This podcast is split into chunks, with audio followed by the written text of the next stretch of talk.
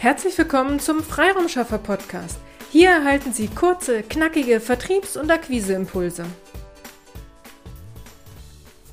Heute geht es weiter in unserer Serie Ist LinkedIn besser als Sing? Heute geht es um die Kontaktanfragen.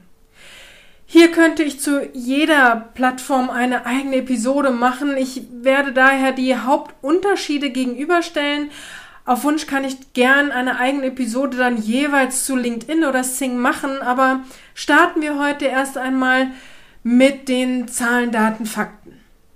Während eine Kontaktanfrage in Sing 600 Zeichen hat, hat sie in LinkedIn nur 300 Zeichen.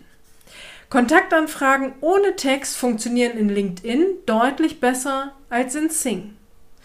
Wurde der Kontakt erst einmal angenommen, können Sie sowohl in Sing als auch in LinkedIn deutlich längere Texte schreiben.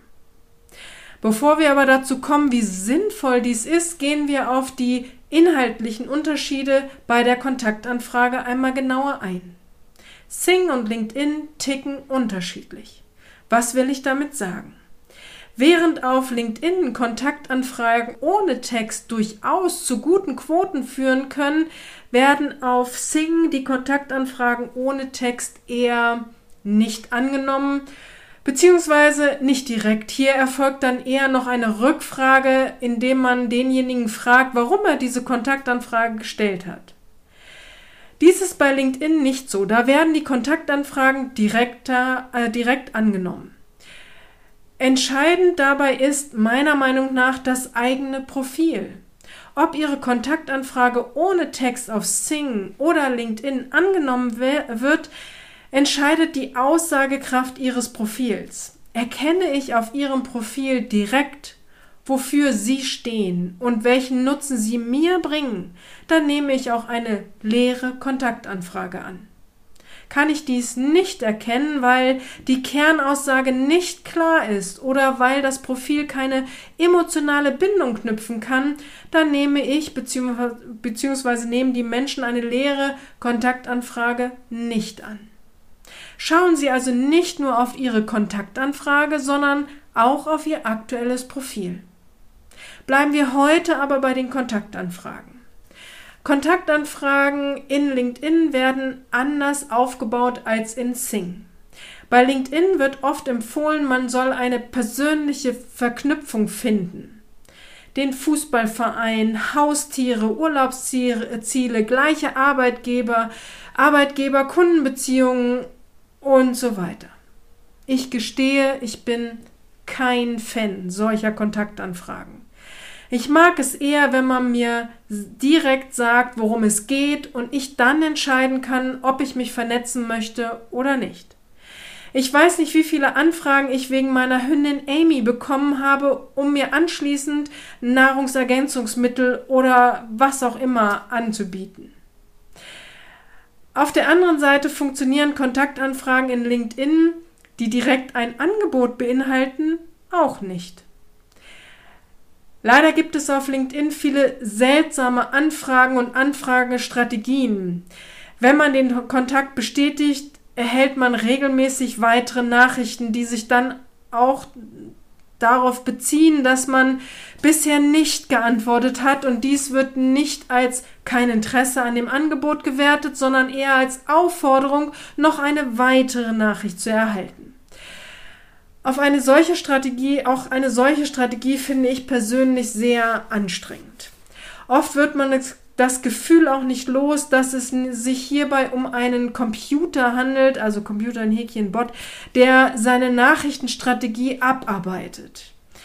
Ich bin bei LinkedIn ein Fan von Kontaktanfragen, die sich auf ihre Zielgruppe beziehen und ihren Wunschkunden mit einem aktuellen Thema ansprechen. Dies zeigt, dass sie sich wirklich mit ihrem Gegenüber auseinandergesetzt haben und echtes Interesse an einem Austausch haben. Ja, in LinkedIn braucht es eine Nachrichtenstrategie. Aber dies sollten Sie nicht von einem Tool erledigen lassen, sondern von Menschen. Bieten Sie hier einen echten Mehrwert für Ihre Zielgruppe, dann wird Ihre Kontaktanfragenstrategie auch erfolgreich sein. Der große Vorteil von LinkedIn ist, dass Sie die Nachrichtenstrategie mit Ihrer Content-Strategie verknüpfen können. So gelangen Sie in die Sichtbarkeit bei Ihrer Zielgruppe und haben eine echte Chance, dass ein Kontakt auch auf Sie zukommt, um sich mit Ihnen auszutauschen. Wie gesagt, ich könnte eine eigene Episode zu diesem Thema machen, im Hinblick darauf, dass wir hier immer ähm, im Freiraumschaffer Podcast kurze, knackige Impulse geben wollen, komme ich jetzt zu Sing. In Sing funktionieren Kontaktanfragen Texte etwas anders. Sie haben 600 Zeichen zur Verfügung und können daher bereits den Schmerz ihrer Zielgruppe benennen, zum Austausch einladen und einen Gesprächstermin in Aussicht stellen. Eine solche Kontaktbestätigung erreicht man also eine solche Kontaktanfrage erreicht immer noch eine gute Quote. Zum Beispiel in Höhe von 15 bis 28 Prozent. Ja, in LinkedIn können Sie durchaus höhere Bestätigungsquoten erreichen, aber durch diese Vorgehensweise in Sing haben Sie schneller die Möglichkeit, zu einem qualifizierten Erstgespräch zu kommen. Sie benennen den Schmerz, haben ein darauf abgestimmtes Sing-Profil und der Kontakt weiß, dass Sie anrufen. Dies alles erhöht die Chance auf ein direktes Gespräch mit Ihrem Wunschkunden. Bei der Direktansprache bin ich immer noch ein großer Fan von Sing. Hier sind die Kontakte zuverlässiger.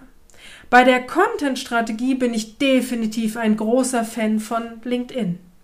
Sie sehen, mit beiden Plattformen können Sie durchaus Erfolge bei Ihrer B2B-Akquise erzielen. Hiermit haben wir Ihnen einen ersten Einblick und einen ersten Vergleich der beiden Business-Plattformen gegeben, wenn es um das Thema B2B-Akquise und somit um die Kontaktanfragetexte geht. Wenn Sie Fragen zu den Texten bzw. zu den beiden Strategien haben, kommen Sie jederzeit gerne auf uns zu. Einfach eine E-Mail an willkommen at ihrem-freiraumschaffer.de oder buchen Sie auf unserer Website www.ihrem-freiraumschaffer.de ein kostenfreies Strategiegespräch und wir schauen, wie wir Sie am besten bei Ihrer B2B-Akquise unterstützen können. Wir setzen diese Kontaktanfragen, Strategien, diese B2B-Akquise-Strategien sowohl auf Sing als auch auf LinkedIn für uns selber, aber auch für unsere Kunden ein. Deswegen können wir Ihnen viel Erfahrungswerte und auch Quoten nennen, ähm, wie es auf der einen oder auf der anderen Plattform funktioniert. Von daher lassen Sie uns ins Gespräch kommen, austauschen. Äh, wer ist Ihre Zielgruppe? Welche Strategie liegt Ihnen eher oder was macht Sinn bei Ihnen? Welche Strategie Sie einsetzen sollten? Strategie schafft Umsatz. Auf eine erfolgreiche Umsetzung. Ihre Petra Sierks. Vielen Dank, dass Sie heute mit dabei waren. Wenn Ihnen diese Episode gefallen hat, freuen wir uns, wenn Sie unseren Podcast weiterempfehlen oder einzelne Episoden weiterleiten. Vielen lieben Dank. Wir möchten Sie aber auch gern dazu einladen, wenn Sie Ideen, aber auch Kritik haben, zögern Sie nicht, uns dies mitzuteilen, denn wir machen diesen Podcast für Sie. Wir freuen uns auf Ihr Feedback, Ihre Bewertung bei iTunes und vor allem, wenn Sie unseren Podcast abonnieren und bei der nächsten Episode wieder mit dabei sind. Bis dahin, Ihre Freiraumschaffer.